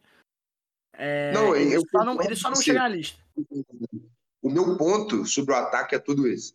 Ataque, eu digo principalmente o, o cara que seria o camisa 9, né? A referência ali. Sim. Em 2018, a gente levou pra Copa Firmino e Gabriel Jesus. Eu não Sim. lembro se tinha mais. Só que então a gente não tinha muita opção. O Firmino estava na fase da vida dele, que era aquele Liverpool sensacional do Klopp, que Sim. varreu tudo. E para mim era o titular da seleção. Não entrou, ficou o Gabriel, ele entrava no segundo tempo e tal, ficava o Gabriel Jesus como, inclusive no bolão que eu fiz, eu coloquei o Firmino como artilheiro da Copa. É. Gabriel Jesus Puta que pariu, hein? ficou como titular e hum, acho que não rendeu. Nada, tipo, nada contra o Gabriel Jesus. Gabriel, se você estiver ouvindo, cara, tamo junto. Tamo É junto, mas- Gabriel Jesus. Você é foda, hein? Você, pô, Você eu é sou muito foda. teu fã. Mas esse ano tá muito concorrido. Tá muito concorrido, tem Tá jogadores concorrido pra melhores. posição. Assim, tem jogadores melhores e que estão numa fase, não vou dizer melhor, porque a fase do Gabriel Jesus é muito boa, mas estão numa fase boa também e que eu acho que merecem chance, como é o caso do próximo, que eu, eu acho que é o único caso que eu posso concordar 100% com o Jorge. Ai, Pedro! Ai, Pedro! Ai, moleque. Pedro! Ai, Pedro! Isso aí, poupa, Pedro é poupa tempo, né? Que era o nome bolado. Eu, Queixada. O queixada vai dito, que brocar. queixo vai Vai brocar. muito Vai brocar muito nessa Copa. Muito, uma muita com coisa. certeza. O Pedro, Pedro tem que ir pra Copa. Quem negar, por favor, ligue a sua televisão e assista futebol pela primeira vez na sua vida. O Pedro tem que ir pra Copa. Tem que ir pra... Eu acho o Pedro, ele é o melhor dos dois mundos, porque ele é um 9 de origem. Ele é o 9 de origem, Mas- que é uma coisa que falta no Brasil. É uma coisa que todos Exato, os jogadores que o estão aqui no- na, não na seleção, nenhum deles tem. Tirando talvez o Hulk. Mas nenhum deles tem nessa lista. Não, Pedro Raul. Mas o, qual Pedro que é a diferença do Pedro? Porque o Pedro Raul e o Pedro são 9 de origem mesmo. Só que o Pedro ele é muito São. técnico. O Pedro é Ele muito, faz muito o Pedro bem ele é muito técnico. O Pedro passa muito bem a bola. Ele é muito bom passador de bola no ataque. Muito bom jogador de contenção. atacantes, Firmino, Matheus Cunha, Gabigol, são atacantes, tipo, que você pode colocar como camisa 9, mas ele é aquele jogador de velocidade, chega bem na área, bate bem pro gol. Chuta muito não é- bem. não tem aquele, porra, o camisa 9, entendeu? Tipo, igual a gente tinha o Fred em 2014, que é outra. Pra mim foi meio maluquice ele ter ido pra Copa, mas. Fred, te amo. Mas, enfim. O Pedro, eu acho que ele junta o melhor dos dois mundos. Ele é, ele é bom, bom finalizador, bom passador, tem presença de área, faro de gol. E, assim, tá novo, é cria de Xerém, O então cara é já merece. goleador nato, irmão. O cara é goleador. Goleador E, e- e aquele, ele é aquele que- cara, cara. Ele é aquele maluco que ele, ele tem um porte físico pra poder brigar contra, contra zagueiros como o Rubem Dias, contra o Van Dijk, contra o o o, o Kimpembe, pra poder fazer pra brigar contra o Jimenez, tá ligado? Do Uruguai. Ele é aquele jogador que ele tem o porte físico, é um jogador que a rapaziada das outras seleções não joga contra, que é um jogador que tá vindo do Brasil. É, é um estilo de jogo que é muito, cara, você joga uma bola na, na área, você alça uma bola na área, pô, o Brasil tá precisando de um gol, aos 42 do segundo tempo, não sei o que. O Pedro, ele entra e ele vai fazer um, ele vai desequilibrar qualquer bola que é jogada na área. Ele vai ser um perigo. Ele, ou, se ele não fizer o gol, ele vai puxar a marcação. Então ele vai, vai abrir espaço, ele vai criar, vai trazer um novo âmbito de criatividade pro Brasil. E como você muito bem falou já, como a gente tem jogadores como Richardson, Firmino, é, Martinelli o, e, o, e os nossos quatro pontas, não é uma jogada que vai sair do Brasil. O jogo do Brasil não vai sair de cruzamento, o jogo do Brasil não vai sair de, de, de bola alçada na área. É, provavelmente, se, se, sair de cruzamento, vai ser de escanteio. Mas vai ser muito mais raro. É, vai ser muito mais no, no lançamento de bola. Vai ser muito mais no. no, no jogo corrido, no mano a mano. É, no toque de bola rápido. É, na, na, na, rotação de jogadores, na triangulação, o jogo, o gol vai sair assim do Brasil. Mas quando isso não funcionar, que vai chegar um ponto na Copa que isso não vai funcionar, porque isso é futebol, é, vai precisar de um jogador como o Pedro para você poder reinventar o jogo do Brasil dentro de campo. É, eu, então, por isso, para mim, que o Pedro ele tem que ir. E também porque ele é o queixada, porra. Ele é o queixada, o queixada tem que ir, porra. É isso. Vamos lá, agora próximo é uma sessão de poupa-tempo aí, né? Firmino, acho que não merece vaga. Levo. Não, ele é tá, não tá jogando. Ele é meu último. É um atacante de alto nível, mas não tá jogando. Matheus ele é meu último porque ele broca. Ele, ele, pra mim, o Firmino, ele chega, ele broca. Eu tô levando o Firmino, mas ele é meu último. Eu gosto só desse sorrisinho dele, mano. Sorrisinho Colgate. Colgate tá vai, pô, vai cegar os zagueiros. Não, mas deixa eu só fazer um argumento rápido porque eu levo o Firmino. Cara, o Firmino, ele não. De... Ele, o Firmino, ele anda inconstante. Sim. Ele Muito. anda. É...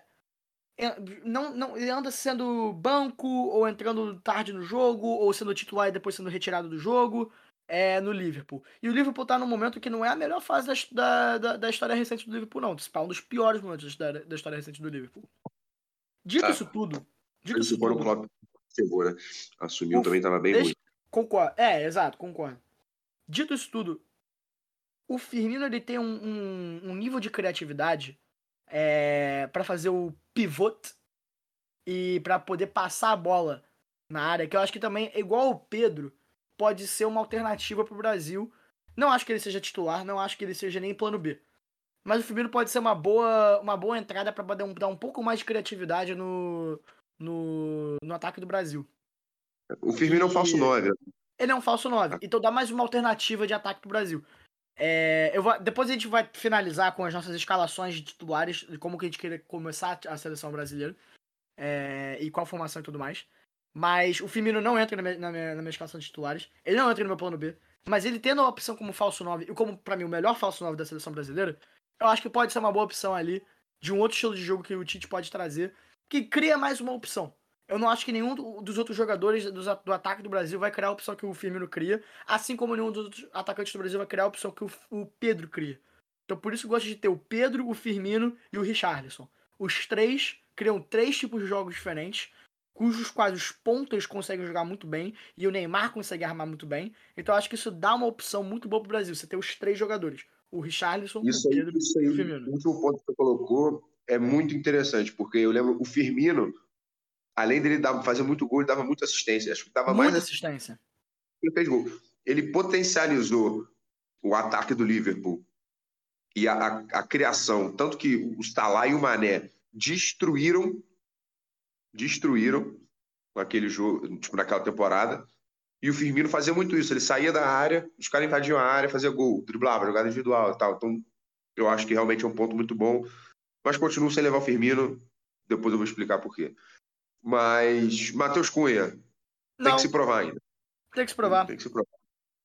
Gabigol, Gabigol. amor da minha vida. Por mais que doa muito ao meu coração, não levo. Não fez uma temporada. Por mais que ele seja o predestinado, o príncipe do Maracanã, futuro 10 do Flamengo, o maior ídolo do Flamengo depois de Zico. Ah, não, não, não. O príncipe do Maracanã jogou ontem. Fala.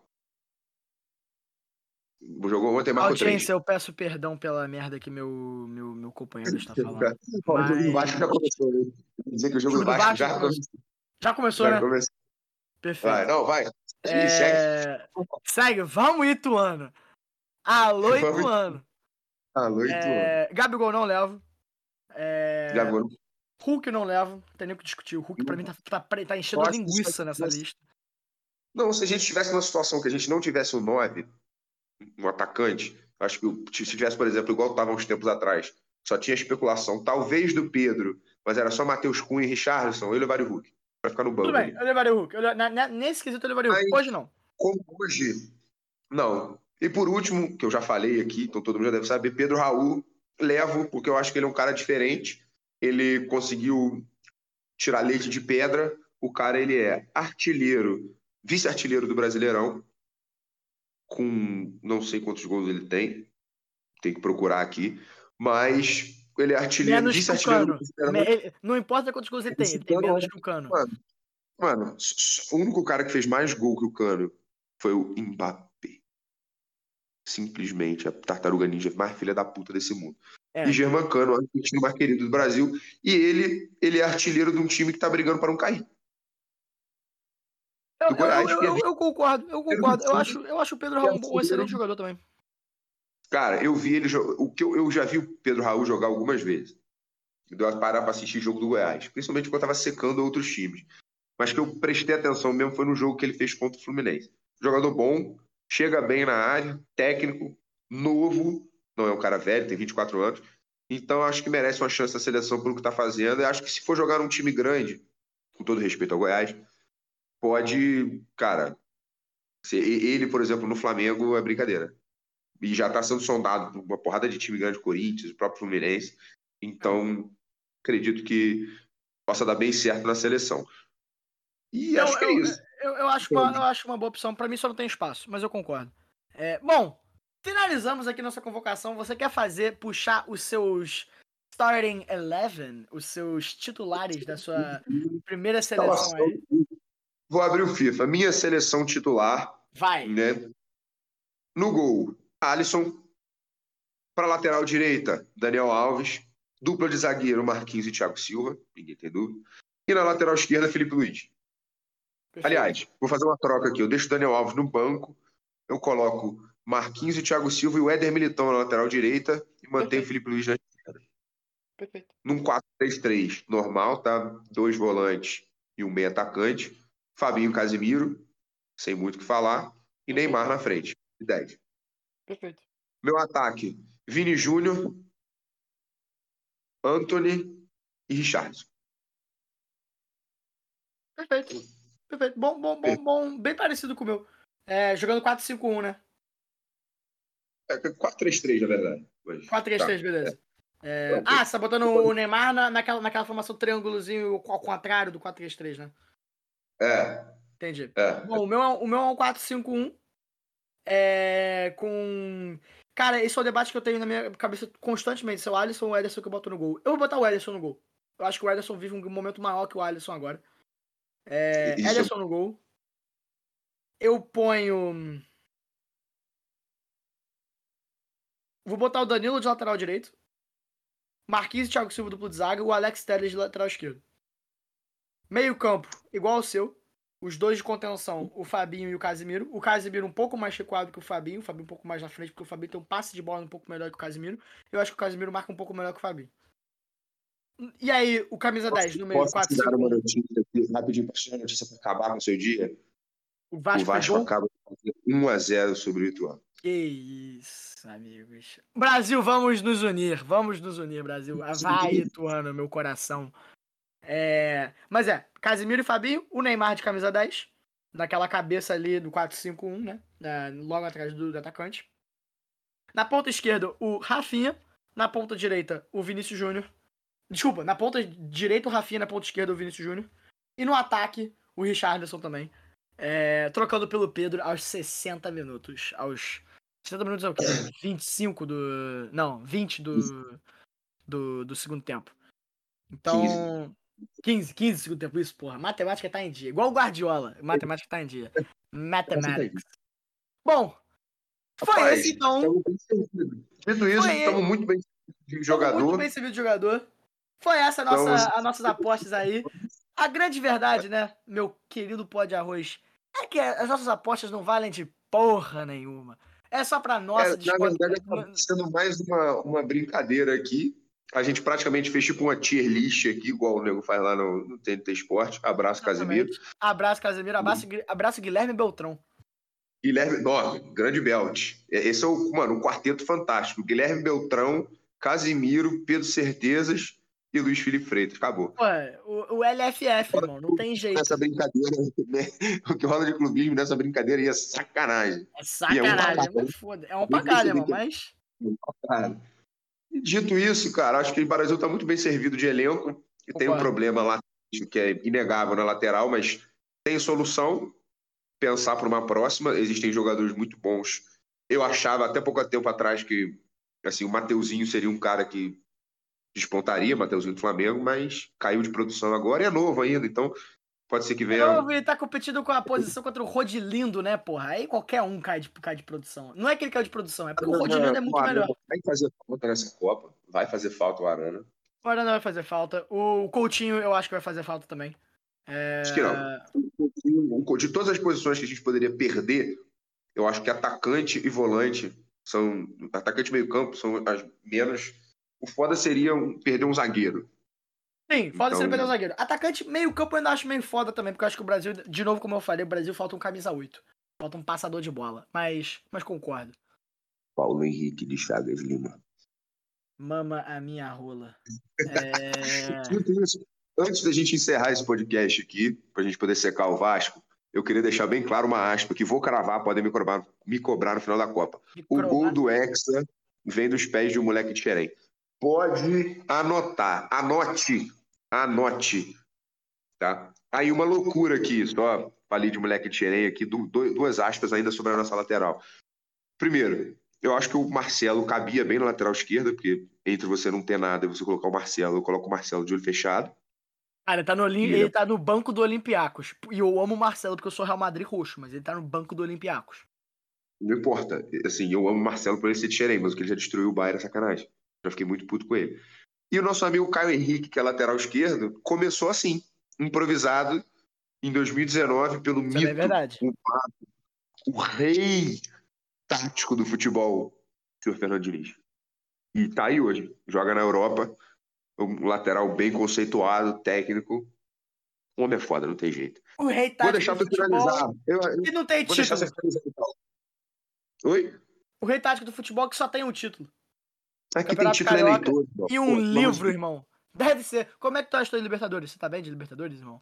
Você quer uma? Cara, você uma. Eu anos, uma. Você quer uma? 20 anos, eu não sei como é que é. Eu nunca ganhei o Libertadores. Quer uma Libertadores? Você quer uma Libertadores? Eu te dou uma. Eu te dou uma, não tem problema nenhum. Eu te dou de 81. Eu te dou de 81, não tem problema nenhum. 81 você Queria dizer que 87 é do esporte. Apenas. Com isso, nós falamos o seguinte. Minha rapaziada, minha audiência é muito querida. Muito obrigado por se juntarem a nós nesse nosso primeiríssimo episódio do nosso Faz e Me Abraça, o FMA Podcast. É, pô, agradecemos muito aí a todos os ouvintes. Seja um, seja dois, seja dez mil, seja um milhão, seja ninguém, seja só a gente se ouvindo enquanto a gente fala. Irmão, agradecemos muito.